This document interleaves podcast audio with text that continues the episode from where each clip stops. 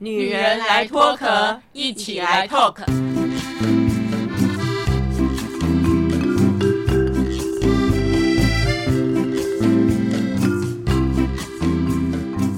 女人的一生中，在每个阶段都有不同的课题与挑战。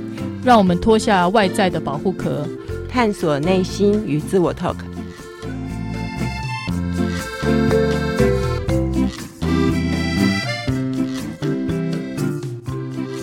众朋友晚安，非常欢迎您来收听《女人来脱壳》啊，我们第三季第三集节目的播出啊。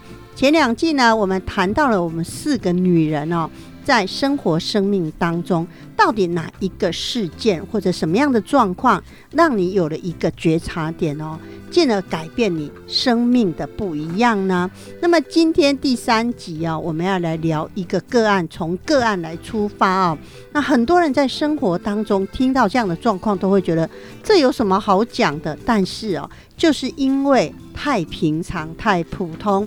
太发生在我们日常生活当中，我们都觉得这个觉察点是什么呢？像丁丁这个朋友的状况哦，他也是很困扰。他一刚开始只是来聊天、来诉苦哦，但是哦，丁丁就是一个很鸡婆的人，我一定要全面都问到，问到了之后才知道原来事情大条了。那到底事情有多大条呢？我们今天要跟我们另外三个女人来聊天，慧仪、左拉跟阿桃，大家晚安。晚安，丁丁。要谈呢，我们今天节目这个个案呢，当然丁丁要先稍微叙述一下。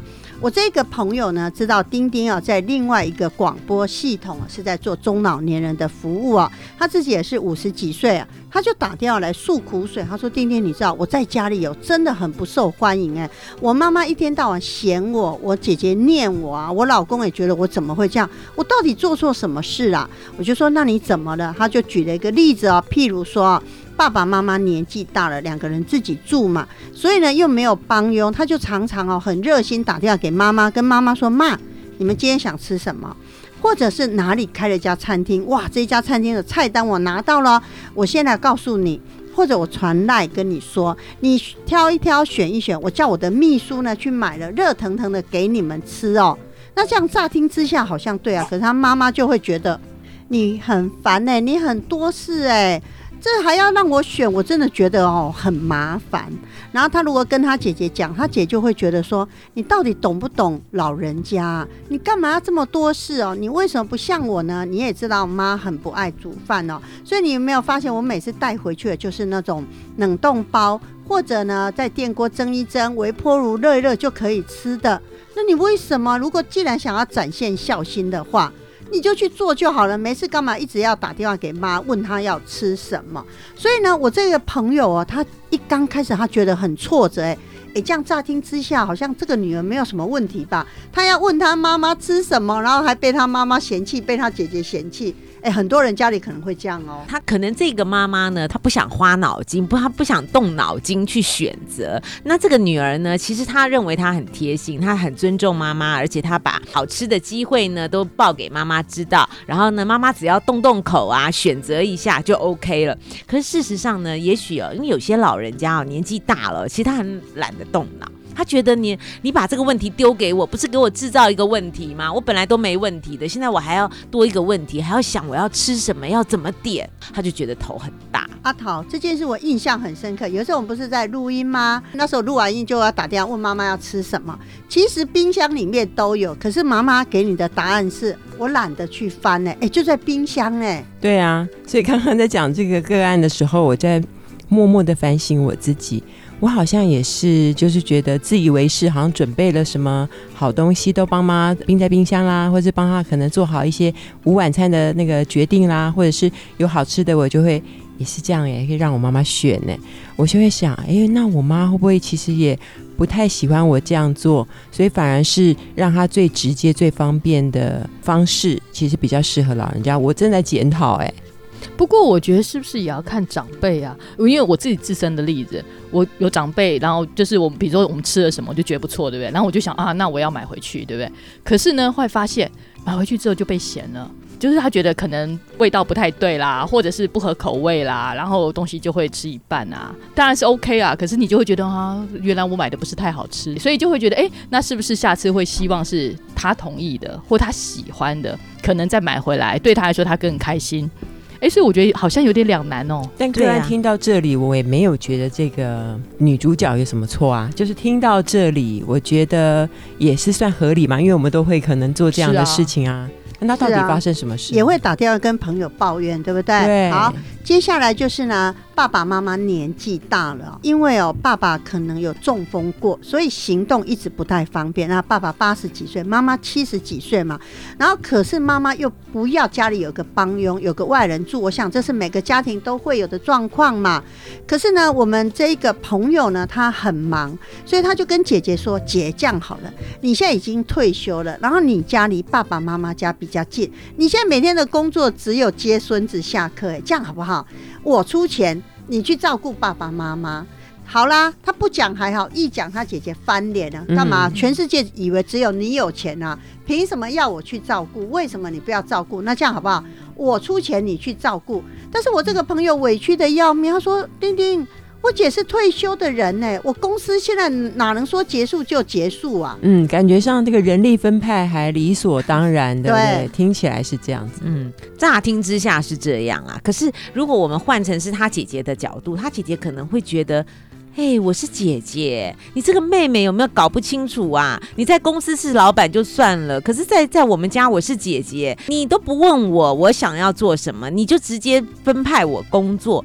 我觉得姐姐的心里可能不是滋味。那从另外一个角度来看呢，就是妹妹可能真的也没有错，因为她能出钱的地方，她她都出钱了嘛，而且她都还会想方设法怎么样比较好。可是呢，我们常常都会觉得，其实大家在分工合作的过程当中哦，真的都只要先去想自己就好。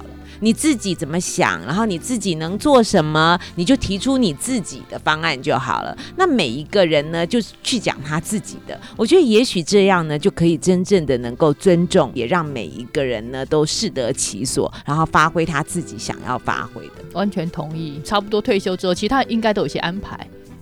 一定是有些安排，有些生活的规划嘛。那所以突如其来告诉他说：“哎，你就可以做这些，打坏他原本想法，可能其实有自己原本要尽孝的方式。”对啊，有的时候退休不等于我没有安排。是 的，很多人都认为好像我只要退休，我就一定无所事事哦，等着人家来使唤的感觉哦。对，这种照顾人力，其实这件事情是最辛苦的。老实说，我们都没有喜欢被人家安排，尤其是。我出钱你去的这种感觉，我觉得这有点财大气粗的味道。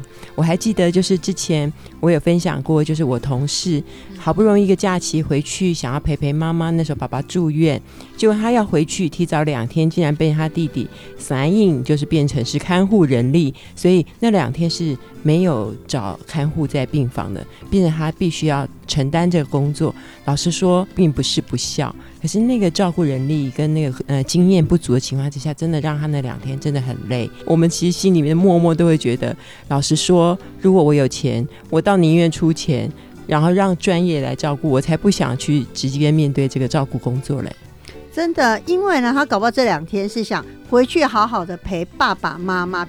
尤其是刚好爸爸住院，那如果有看护专业，这些我们可是陪妈妈的时间就比较多，就不会那么累嘛。弟弟就自作主张，好啊，你既然要回来，那我们可以省掉两天看护的钱。哎，这个就像慧仪讲的，我们人是不是只要做好自己，不要分配别人的工作啊？是这样子啦。可是呢，当这件事情临到我们每个人自己的身上的时候，我们很容易哦，就是你知道吗？我们眼睛就会望出去嘛，不会一定会看到别人，我们就会觉得，哎，做这个事，哎，那。还有其他的事情，要谁做呢？就会开始。我觉得这是人性。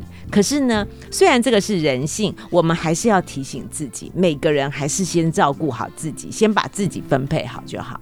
如果我这个朋友呢，就这两件事听起来也不怎么样嘛。譬如说，他每次要买什么都被妈妈打枪，被姐姐念啊，或者是譬如说要回去照顾爸妈的问题，这样听起来好像。也没有怎么样，他没有做错太多。没有啊，但是他很挫折的，就是他对于他爸爸妈妈的任何事情跟姐姐的想法，他永远因为他是妹妹嘛，哪怕在他在公司，他开一家规模还不小的公司哦，他永远都是被骂、被嫌弃的。然后他讲了什么，人家都说都顶他一句：干嘛？你钱多啊？钱多人事情就多。他很沮丧哎，所以他打电话给我的时候呢，他原本只是要讲这些，可是你知道丁丁就没办法，我一定说，哎，事情不可能这么单纯吧？嗯如果这样，你会不会太委屈了？所以我们常常听事情，会不会都只听一半，只听到对方想讲的？应该是说我在告诉你的那个当下，我应该是选择性的把我自己觉得可能比较有理或委屈的地方告诉我的朋友。其实每一个人都会有这种状况，立场就已经不是很中立啦，所以我的叙述的过程可能比较偏向我是对的，那个被我控诉的那一方可能是错的。我觉得应该是这样子。应该说只是专注在自己吧。对对了，对就就是其实他可能已经没有想对错，因为都是对的嘛，所以就讨拍吧啊对，应该就是为了讨拍吧，对没错没错。所以呢，丁丁就一直问啊，我说，哎、不行，你不能只讲这两件事，你一定要讲更多更多的细节哦。他说呢，譬如说礼拜六、礼拜天啊，因为不用上班、不用工作嘛，他有一天他就会选择回去陪妈妈。好啦，他白目的又来了，他就会问妈妈，譬如礼拜五晚上就会问妈妈说，妈，你要我明天回去还是礼拜天回去？他妈就要翻脸又要。选择了。对他妈就会说：“你想回来就回来，你不想回来就不回来，干嘛每次在那边问问问？”嗯然后呢，他姐就说：“哎、你真的很白目哎、你想回去，譬如说我们两个姐妹私底下讲好就好。如果说希望六日。”爸爸妈妈都有人陪，就你一天我一天，我们两个讲好就好。你为什么每一次都要问妈妈？可是我那个朋友很委屈，他说：“我这样问不是表示我孝顺吗？我希望得到妈妈的肯定，我再来做这件事，不是比较好吗？我就跟他说：“你有这么没自信吗可是我觉得有的时候还是要看看人的个性啦，因为我们就想说，就像以前考试一样嘛，有有选择题，有是非题，有问答题啊。那显然就是这个妈妈是不喜欢选择题的，她不喜欢选择。有一些老人家可能他喜欢选择，所以我觉得这就扯到沟通了。因为哦，在坊间哦，大家都会讲两性沟通啊、人际关系啊，都会讲亲子沟通啊。可是我觉得，其实跟长辈大家也要学习沟通。我们是不是呢？应该要了解到。长辈呢要的是什么，或者是他不想要什么？那在这样的情况之下呢，我们是不是比较能够符合呢他的需求，给他要的呢？没错，跟长辈哦，的确有时候真的是需要了解他的生理就作息啦。因为比如说我们以前在办一些活动的时候呢，长辈就会告诉我说什么时间点不要办。比如说礼拜六的早上，有个就告诉我们礼拜早，为什么呢？因为他要去参加礼拜。有一个就会告诉我说，礼拜天早上不要。我说为什么礼拜天早上又不要呢？他说哦，因为呢他的孙子都会回来，他其实他们也会有一些安排。那这些安排呢，跟他生活作息有关。那他就希望这个是他自己已经好的时间，那其他时间他也希望你可以帮他安排。那我觉得跟子女也可能也一样，他可能有自己的想法哦。有一种状况是，我觉得回到还是的确是沟通是挺重要的。那但是也不是要随时每一次都去问，因为你理解了，其实后来就知道了，的确是这样子。？”所以呢，这一个朋友呢，他当然觉得委屈的要命哦。那接下来他跟姐姐之间不是曾经为了说他跟姐姐说你回去照顾爸妈，我来出钱这件事吵架吗？那还有一件事，他也是常常跟姐姐有不同意见哦，就是呢，他甚至还跟姐姐说好，那既然你不要回去照顾爸妈，我们再来想办法。那你每天只有接送小孙子啊，你可不可以，譬如说每天一定回去一趟？又来了，这个就像慧仪讲的，他都很喜欢交代别人做这个做那个。他姐说，其实就算你不用讲，我每天送完我孙子去学校之后，我都会绕到爸妈家去走一趟。反倒是你一到五都没有回去，然后礼拜六还在问要哪一天回去，你凭什么来讲我啊？哎、他真的哎，然后他说他姐姐就常骂他说你要最好都不要打电话给我，一打电话给我就要生气。嗯，如果我听这样听起来，他姐姐应该是比较喜欢开放性的啦。他可能可以问他姐姐说：“哎，那你觉得呢？对于嗯那个爸爸妈妈，我们都要有去探望他，你觉得怎么安排比较好？你不用先讲答案嘛，你可以把这个题目、这个议题抛出来，然后听听看姐姐的想法啊，搞不好姐姐的想法比你的想法更好，更有选择性啊。我觉得我可以跟这个女主角当好朋友哎，我想象中她好适合跟我一起配合做活动哦，她很会分配工作。我觉得她其实应该不是这个本意，但真的就是表达的方式。我现在在想。他可能想象，他其实也是很孝顺的。他想要用这样的方式，大家去分配啊，去关心父母，然后又用一个还觉得他自己觉得很体贴的方式，让父母做选择，或是诶给姐姐建议。我觉得应该是是这样的。可是如果站在活动分配任务的例子，真的是欠缺沟通，或者我的想象是他会不会口气不太好？我觉得在那个。办公室当主管久了的人，其实会忽略到对方的心理，他会用任务分派的一个语气。所以呢，我跟这个朋友其实认识了几年了。那因为我们是在职场上有一个合作的关系认识的嘛，所以过去比较不会讲家里的状况哦。那一天是刚好他不知道讲到我们做中老年人服务，他就义愤填膺说：“丁丁，你帮我评评理，你帮我说说看，我们都中年人了，我姐姐也是，然后我们想要照顾年老的爸爸妈妈有。”有这么难吗？他讲了这些之后呢，其实后来他就慢慢的吐露他的心情，他就说呢，他自己有一家公司，老公也有一家公司哦，所以在整个公司的经营上算不错的哦。然后他公司也有上百人，所以他说丁丁没办法。我就是指挥人家惯了，可是我在我们家是老幺哎，我永远讲什么做什么，永远都是被骂的那一个。所以他这几年其实很沮丧哎，但是又碍于他是一个老板，事业还小有成就，他说我没事不会跟人家讲这些东西呀。后来我就跟慧仪老师聊了这个状况之后呢，我就把慧仪老师的。这个建议讲给他听哦，就说你可不可以做好你自己？还有这个可能是沟通上跟语气上的问题，对不对？你只要想你自己要怎么做，你不要去讲，哎，你姐姐要怎么做，谁要怎么做？你知道他一听他是生气的，他就跟我说，哎，有没有搞错啊？那都是你们家这些什么专家学者在讲的，他们到底了不了解我们的状况啊？会议就你过去咨询的很多个案。哎，这样的反应其实很常见吧？是啊，因为尤其是呃到了一个年纪，或者是呢他的社会地位到达一个程度之后，其实他们都一开始啊都不大能够接受别人这样子去指正他们。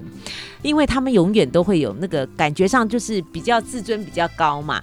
那可是从另外一个角度哦，如果他能够听到了以后心情不愉快、心情不舒服，这是正常的。可是如果他回去了以后，他自己呢能能够定下心来，真的好好想一想，我想呢他应该会有所不同。所以那一天呢，我跟他讲完电话之后，其实我有一点生气，我是真的生气了。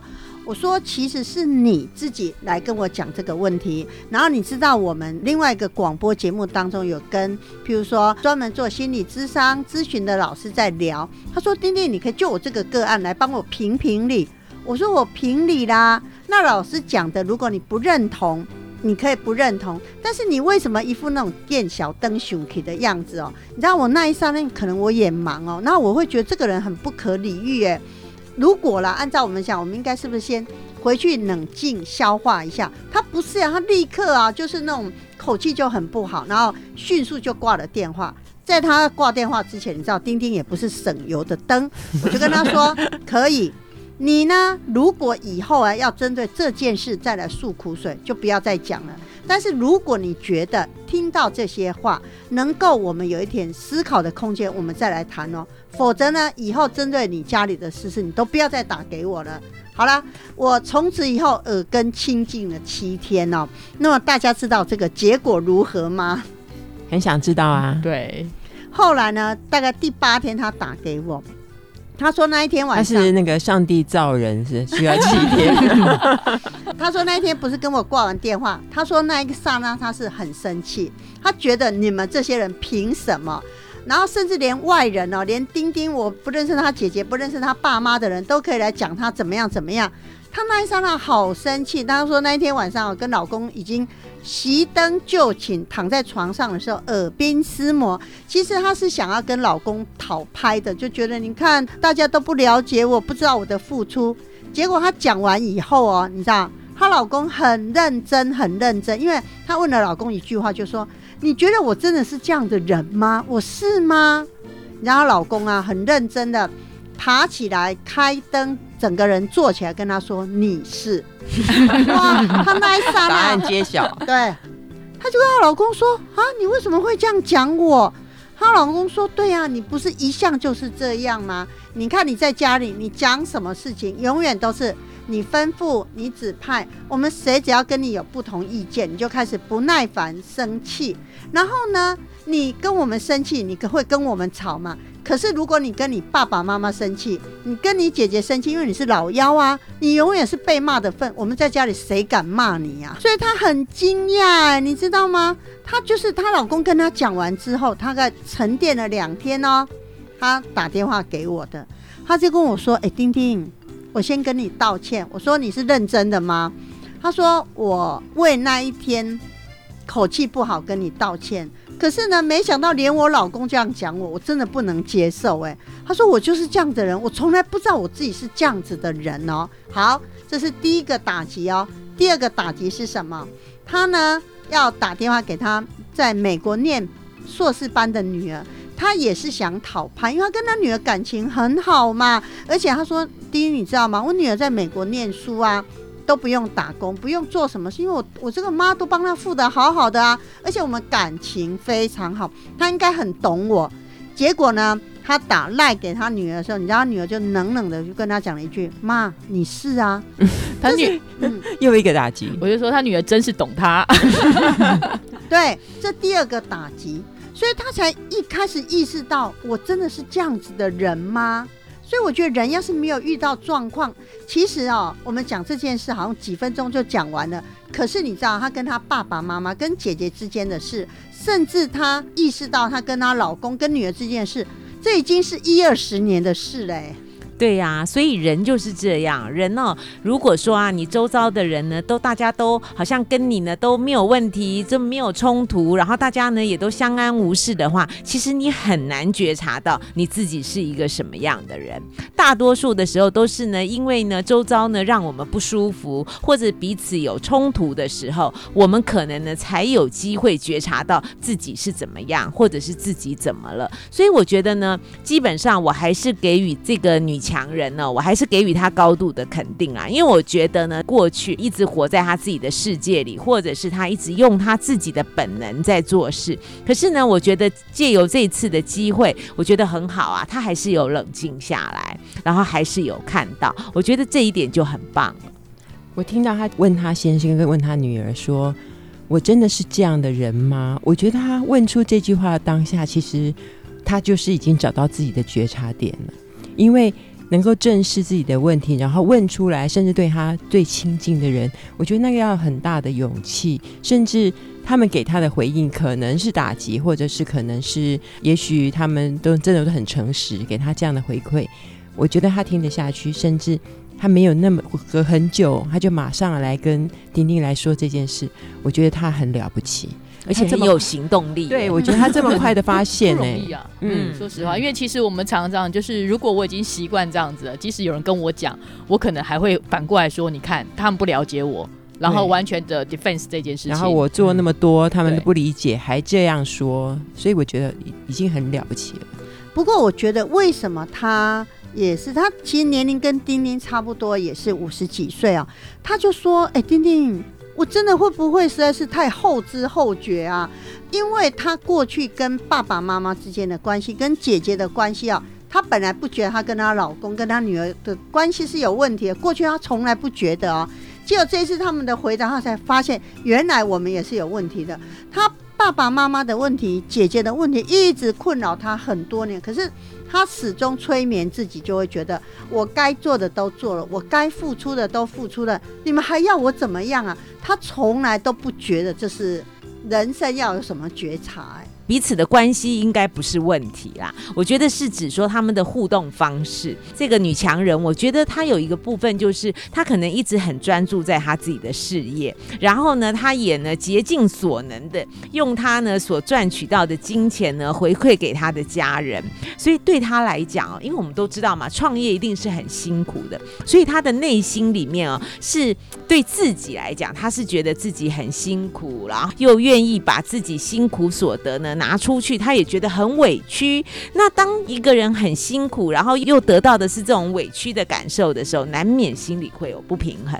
那我觉得啊，如果真的要说我有什么建议的话，我真的觉得也许这位女主角呢，她可以慢慢的把自己内心的委屈转化一下，她把它想成说，其实啊，这就是我辛劳所得啊，那我只不过是把我的辛劳所得跟我爱的家人分享而已。那也许呢，这样子的一个转念，可能呢就会让他的委屈感呢，我不敢说消失啊，可是可能呢可以慢慢的降低一些。除了这个委屈的感受之外，我觉得还有一个就是，我觉得可能是因为他工作上面的成就啦，所以其实在做事情的时候，其实我觉得很容易讲效益，就是怎么样做最有效、最快，然后所以在沟通上面其实就比较简略一点点，所以就会导致好像金钱是最快的，而且管理公司里面一样，绩效管理啊，其实就就是这一套，所以或许他其实。家人跟公司其实是不一样的，跟朋友其实也是不一样的，所以其实，在心情的转换上面，方式就得改换一下，就会让他自己在感受上面就不会觉得好像我都是已经很用尽最大的想法了来贡献了，那为什么还是这样？对，我觉得就是要放轻松一点，因为他如果放轻松，老实讲，他连口气都会变，有时候真的就是一个互相的。应该说，那个能量的移转跟回馈的原因，他都是善意的，不会是得到负面的回应啊。但是为什么感觉上会让他不舒服？我觉得是一个互动的模式。其实只要是彼此理解放下，我觉得就没有太大的问题。所以呢，从哦这一个例子啊，我觉得我们要如何找到觉察点哦。后来当然因为有他自己有一个这个觉察点之后呢。开始就会跟我比较有长时间的电话联络，我们就会开始去谈这个来龙去脉嘛。那这个来龙去脉是什么？我觉得啊，这个个案里面谈到很多，譬如说父母之间的关系、兄弟姐妹之间的关系、夫妻之间的关系、亲子之间的关系，哎，好像这四大关系哦。都派上用场了，所以下个礼拜我们会针对这一个关系，在每个关键点，我们要如何来看清楚，如何来察觉呢？我们就下礼拜见喽，拜拜。女人来脱壳，每周二晚上六点半跟您一起来透壳。如果你喜欢我们的节目，欢迎帮我们订阅加五星好评哦，并分享给你身边的朋友一起来收听啊！女人来脱壳，我们下礼拜见喽，拜拜。